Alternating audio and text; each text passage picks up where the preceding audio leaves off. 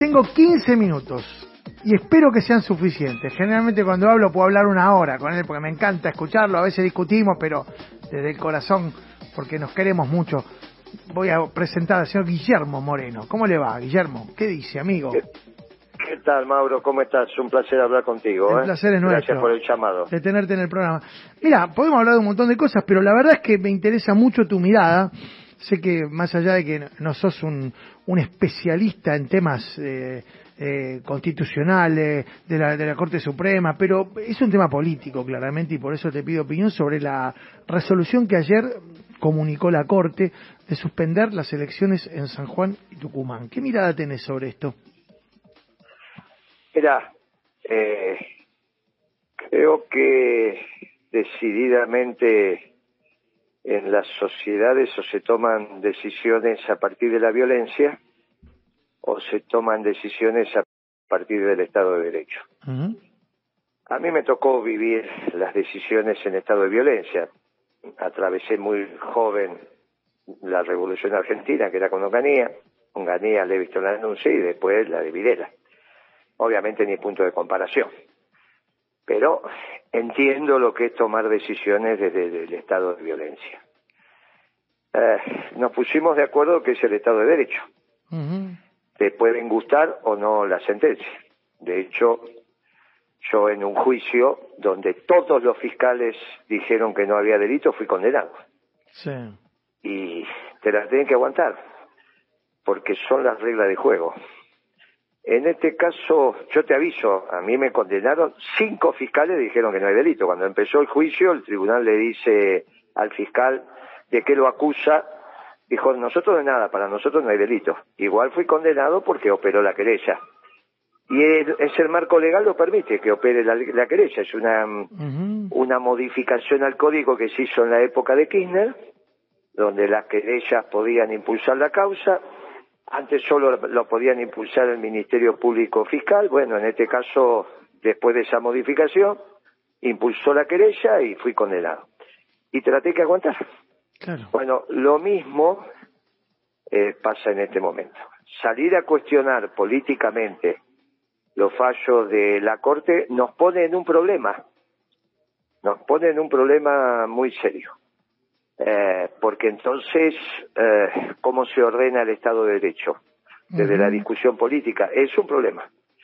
Eh, como bien dijiste vos, no estamos en condiciones nosotros dos de hacer un análisis eh, jurídico sobre el tema No, no. estamos haciendo un análisis político y yo creo que hay un límite. Yo recuerdo la primera vez que fue electo Bush hijo, Sí, me opinó acuerdo. la Corte Suprema de Estados Unidos porque eran unos votos por sí o por no en Florida. La polémica en Florida, claro, me acuerdo perfectamente. y, y, y, Bu- y ga- y la Corte dijo, ganó Bush hijo por una diferencia ínfima y algo fue y dijo, señor, está bien, la Corte decidió, él es el presidente y después gobernó ocho años. No es que gobernó solamente cuatro.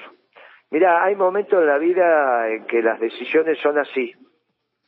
Y eh, si decidiste vivir en Estado de Derecho, esto es así. Si esto no es Estado de Derecho, entonces la decisión es muchísimo más compleja. Yo no sé lo que quiere hacer el gobierno, escuché ahí salteado lo que dijo el Ministerio del Interior. Si no estamos en Estado de Derecho, que estamos en Estado de violencia, ¿a dónde quieren llegar? O sea, cuando el ministro del Interior opina y opinan, ¿a dónde quieren llegar? ¿A que cambie la, a que cambie la decisión? ¿Qué quieren hacer? ¿Cambiar la decisión? No la van a cambiar, eso está claro, pero... pero... Bueno, ¿y entonces a dónde quieren llegar? ¿Qué quieren? De- decir que la Corte no ejerce el Estado de Derecho, no es la garantía del Estado de Derecho. Si no tenés Corte Suprema, no tenés Estado de Derecho. ¿Qué quieren ir al Estado de violencia? Ujú. ¿Sabes qué me parece que no están pensando? No están reflexionando. Me hace acordar cuando subió Macri, Sí. que algunos chicos empezaron a cantar Macri basura, vos sos la dictadura, ¿te acordás? Ujú. Y nos tocó a los mayores salir a decir, miren chicos, nosotros vivimos la dictadura. Esto no es la dictadura, claro. Claro, no, esto, no se equivoquen, bueno, dejaron de cantarla. Porque podemos decir todo lo que quieras sobre el gobierno de Macri, pero ganó la ley de juego. Por lo tanto, comparar a Macri con la dictadura es no entender lo que es la dictadura. Ahora, ¿dónde quieren llegar con la Corte? Que quieren que el fallo no lo van a cambiar. ¿Qué quieren? ¿A dónde quieren llegar? Decirle, bueno, no hay legitimidad, entonces las decisiones se toman en la calle a partir de la violencia. Ah, está claro que... ¿Tienen claro a dónde quieren llegar o no? ¿O hablan por hablar? Está claro. estamos en manos, estamos también en manos de unos descerebrados, como era en el gobierno de Macri. Porque la verdad que no sé a dónde quieren llegar. Está claro que el gobierno lo que quiere es eh, ir por la destitución de esta corte, por eso planteó un juicio político, Guillermo. O sea que... Bueno, está bien, pero eso será en tiempo y forma y si tienen la mayoría. Ahora estamos hablando de este fallo. Hoy tenés la corte. Hoy la tenés. Está claro. ¿Qué querés? ¿El país sin corte suprema? También sin corte suprema, sin presidente y sin corte suprema.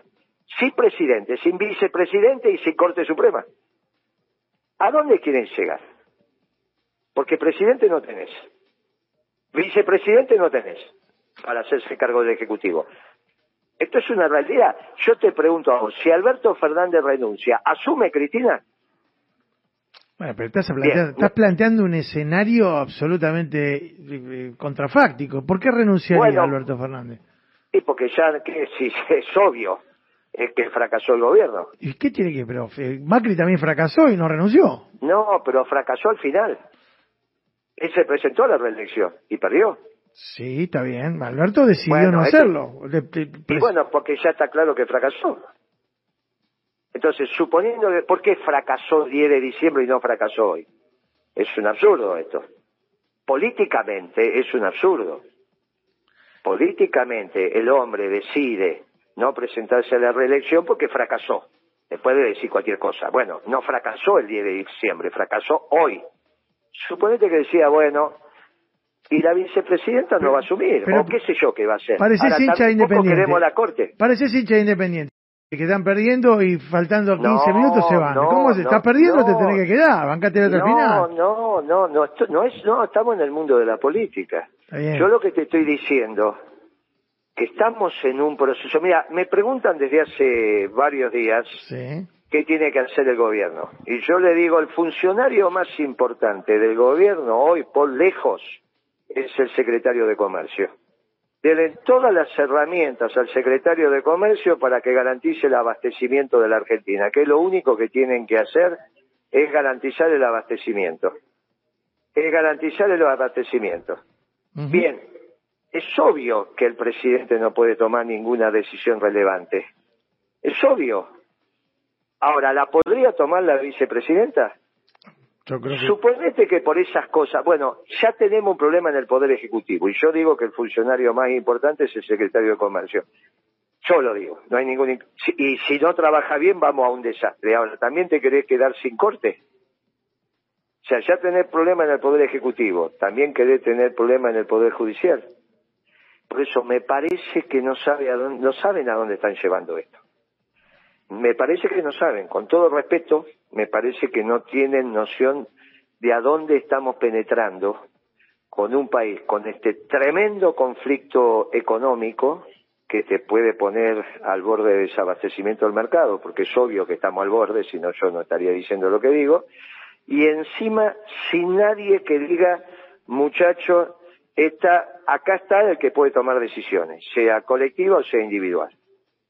Bueno, estamos en un problema muy bueno, Vamos a lo que le importa a la gente, porque honestamente la institucionalidad, San Juan, Tucumán, puede ser interesante el debate nuestro, pero el que nos está escuchando se quedó con esa palabrita que vos dijiste. Estamos al borde del desabastecimiento. ¿Qué tiene que hacer Matías Tombolini, o en todo caso el gobierno? Dijiste para evitarlo. Primero, lo que tiene que hacer Matías Tombolini es dormir en la oficina. ¿Está bien? Lo primero que tiene que hacer, total, la esposa sabe dónde está, así que que le lleve la muda todos los días y se acabó tiene que hacer 300 llamadas por día como mínimo. Él, no un asesor y toda esa pavada. Él, en persona. Él, en persona. Tiene que estar a disposición de las empresas que abastecen el mercado para solucionarle los problemas. Sea de acceso a los dólares, sea de acceso a los insumos, o sea, poniendo el cuerpo con el proveedor internacional para que le fíe a la empresa argentina, aunque esté endeudada la empresa argentina y no le quieran mandar mercadería estás hoy agarrado con alambres. No te voy a explicar que es que está asignando los dólares hoy en la Argentina es el directorio del Banco Central que no tiene ni idea de cómo se fabrican los fideos.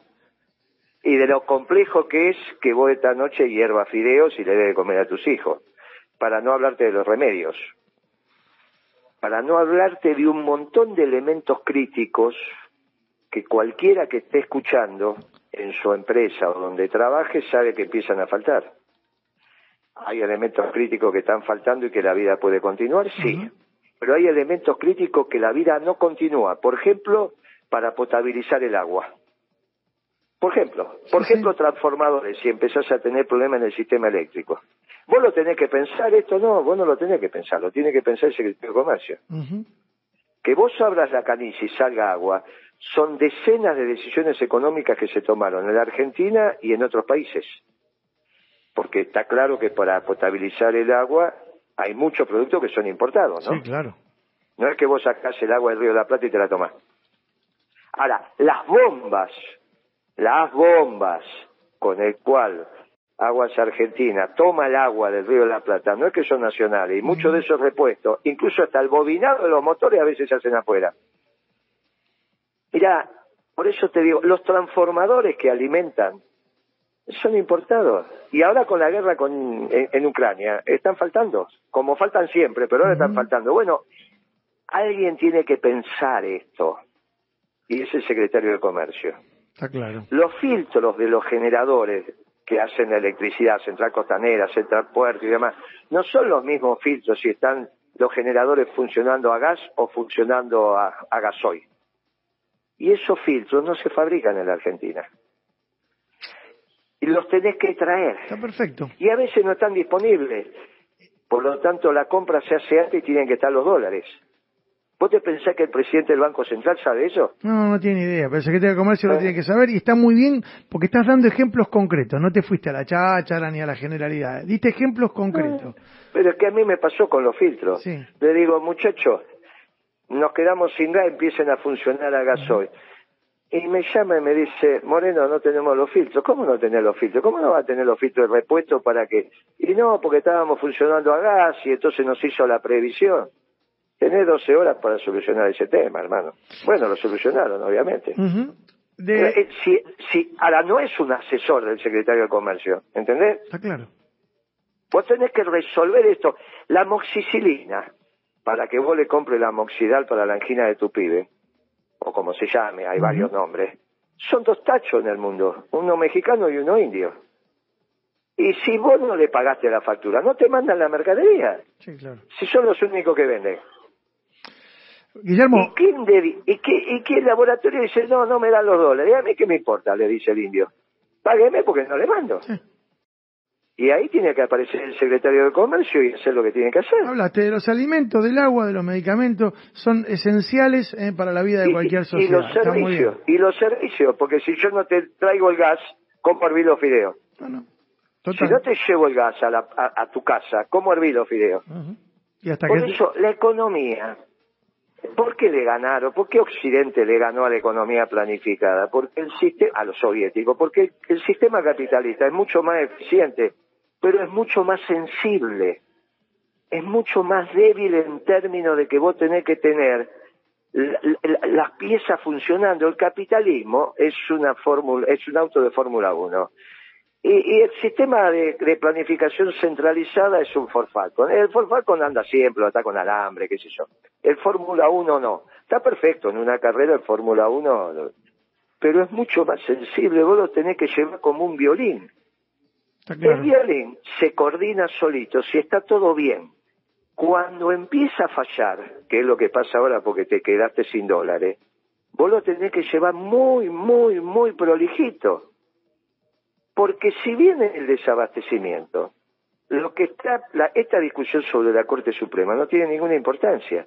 Evitar esto es el trabajo del secretario de Comercio, que es hoy el funcionario más importante de la Argentina. Yo no te sé contestar si está a la altura de la circunstancia o no, pero sí sé decirte que es el funcionario más importante que hoy tenés.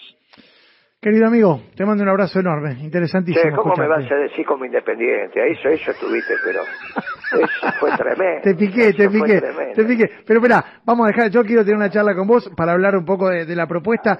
Vamos a hacerlo la semana que viene, si podemos charlar, porque me interesa mucho que me cuentes quiénes te van a acompañar, qué va a pasar en los diferentes distritos donde vas a presentar las candidaturas con la tuya a la cabeza de una boleta que por lo que vi ya tiene el apoyo de Sergio Berni, que dijo que sos el único candidato peronista. Así que... Sí, me está acompañando Fabre como vicepresidente del secretario general del sindicato APOF, el negro Valdés, sindicato, el secretario general del sindicato del vidrio.